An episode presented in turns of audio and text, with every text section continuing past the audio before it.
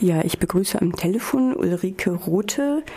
Sie ist seit 14 Jahren selbstständig tätig in der Sexarbeit und Mitglied bei dem Berufsverband für erotische und sexuelle Dienstleistungen. Jetzt hat die Große Koalition ja ein neues ähm, Sie nennen es Prostitutionsschutzgesetz entworfen. Die Sexarbeiterinnen nennen es Prostitutionskontrollgesetz. Warum gibt es eigentlich Proteste? Ja, guten Morgen erstmal. Das finde ich eigentlich einen guten Ausdruck, Prostituiertenkontrollgesetz, weil es ähm, weit weg von einem Schutzgesetz ist. Es sind Regelungen getroffen worden, die nicht mit unserer Branche abgesprochen worden sind. Ähm, dieses Gesetz ist von Politikern gemacht worden, die zu wenig Wissen über Sexarbeit haben. Das ist womöglich gut gemeint, das weiß ich noch nicht mal. Ähm, vielleicht ist es auch nur so gemacht worden, dass man möglichst viele Wählerstimmen bekommt. Aber es hat mit der Realität unserer Branche nicht viel zu tun. Was sind die Punkte? Es geht, also ich habe zum Beispiel gehört, ein sogenannter Hurenpass ist im Entwurf.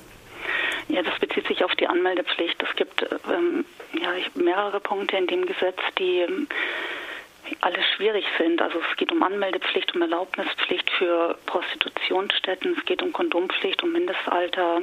Also es sind relativ viele Punkte, zu denen man bei jedem einzelnen Punkt mit Sicherheit länger als 20 Minuten was sagen könnte. Deswegen würde ich vielleicht jetzt auch mal zu dem Punkt, den Sie angesprochen haben, Hurenpass was sagen man muss eigentlich nur überlegen, warum sollte das so sein? Warum sollte ich einen Hornpass mit mir tragen oder warum sollte ich mich überhaupt als Prostituierte irgendwo anmelden? Also was für jeden Bürger äh, gilt, das gilt natürlich auch für mich. Ich bin beim Einwohnermeldeamt gemeldet, ich bin beim Finanzamt gemeldet und das muss ausreichend sein. Und das ist auch ausreichend. Ja, diese Zwangsregistrierung gab es ja das letzte Mal 1939 unter den Nazis. Eine Kritik ist ja, dass äh, die Sexarbeiterinnen dann auf ewig abgestempelt sind, wenn sie auch nur zum Beispiel zeitweise in dem Beruf arbeiten. Genau, das ist ein absolut richtiger Punkt. Ich habe auch eine Kollegin, bei der ist das so passiert. Die arbeitet ähm, als Krankenschwester in einem Krankenhaus, das ähm, katholisch geführt wird und sie ist nebenbei Sexarbeiterin und konnte dann, oder sie ist zwar nicht aus dem Grund, dass sie nebenbei Sexarbeiterin ist, entlassen wurden, aber das war natürlich total schwierig. Einerseits verdiente sie nicht genug Geld, um die Familie über Wasser zu halten und sie hat eben diesen Nebenjob angenommen. Und als das bekannt worden ist, da ähm, ja, musste sie ihren Beruf als Krankenschwester aufgeben. Und das ist für sie unheimlich schwierig, gerade auch hier auf dem Land dann wieder einen anderen Arbeitsplatz zu finden für unsere Branche gelten einfach noch andere Sachen. Also als ähm, Sexarbeiterin kann ich nicht einfach in meinen Lebenslauf reinschreiben, ja, ich bin 14 Jahre Sexarbeiterin gewesen, ich möchte mich jetzt vielleicht umorientieren und was anderes arbeiten. Das würde jeden neuen Arbeitgeber abschrecken. Ja, das stimmt. Also eigentlich ist ja die Moral der Gesellschaft immer noch so, dass Sexarbeit eigentlich ähm, verpönt ist, ne? kann man eigentlich schon sagen. Wobei ich das so in meinem unmittelbaren Umfeld gar nicht so wahrnehme. Also ich bin relativ ähm, weit geoutet, also viele von meinen Freunden und Bekannten wissen, was ich arbeite. Da habe ich das Problem gar nicht. Ich finde, das wird in den Medien oft so dargestellt und das wird von Politikern oft so dargestellt. Und ähm, dadurch wird das Ganze auch ein bisschen aufgeheizt. Man muss sich auch mal vorstellen, wenn so ein Gesetz rauskommt, was die ganze Branche, alle Sexarbeiter wieder etwas mehr diskriminiert, was das auch für eine Wirkung auf andere Menschen hat, die das dann nur so mitbekommen. Ach, da werden neue Regelungen, neue Gesetze gemacht. Das ist ja wahrscheinlich auch alles total unkontrolliert und das ist so nicht richtig.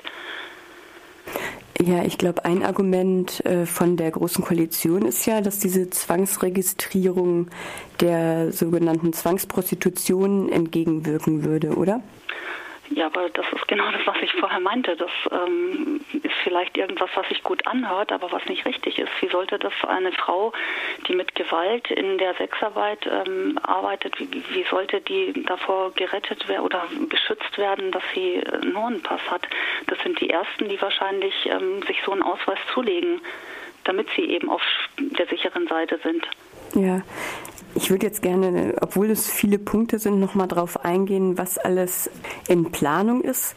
Ich habe gelesen, dass es auch eine medizinisch-psychologische Untersuchung, auch Idiotentest genannt, äh, dass das auch eine Idee ist von diesem sogenannten ähm, oder sagen wir mal Prostitutionskontrollgesetz. Das ist aus einem guten Grund abgeschafft worden. Früher nannte man das Bockschein. Da war es verpflichtend für Sexarbeiter regelmäßig zu Gesundheitsuntersuchungen zu gehen. Aber das ist einfach falsche Mittel. Vor Geschlechtskrankheiten kann man viel besser schützen, wenn man aufgeklärt ist, man Beratungsstellen hat und wenn das Angebot freiwillig ist. Ich habe da jetzt erst heute Morgen ein ganz gutes Beispiel gelesen. So ähnlich war das ja auch mit AIDS. Also das würde ja nichts bringen, wenn man ähm, verpflichtend solche Teste einführen würde, sondern Aufklärung und ähm, das bringt sehr viel mehr. Und ein anderer Punkt ist doch die Kondompflicht und jederzeitige verdachtsunabhängige Kontrollen, oder?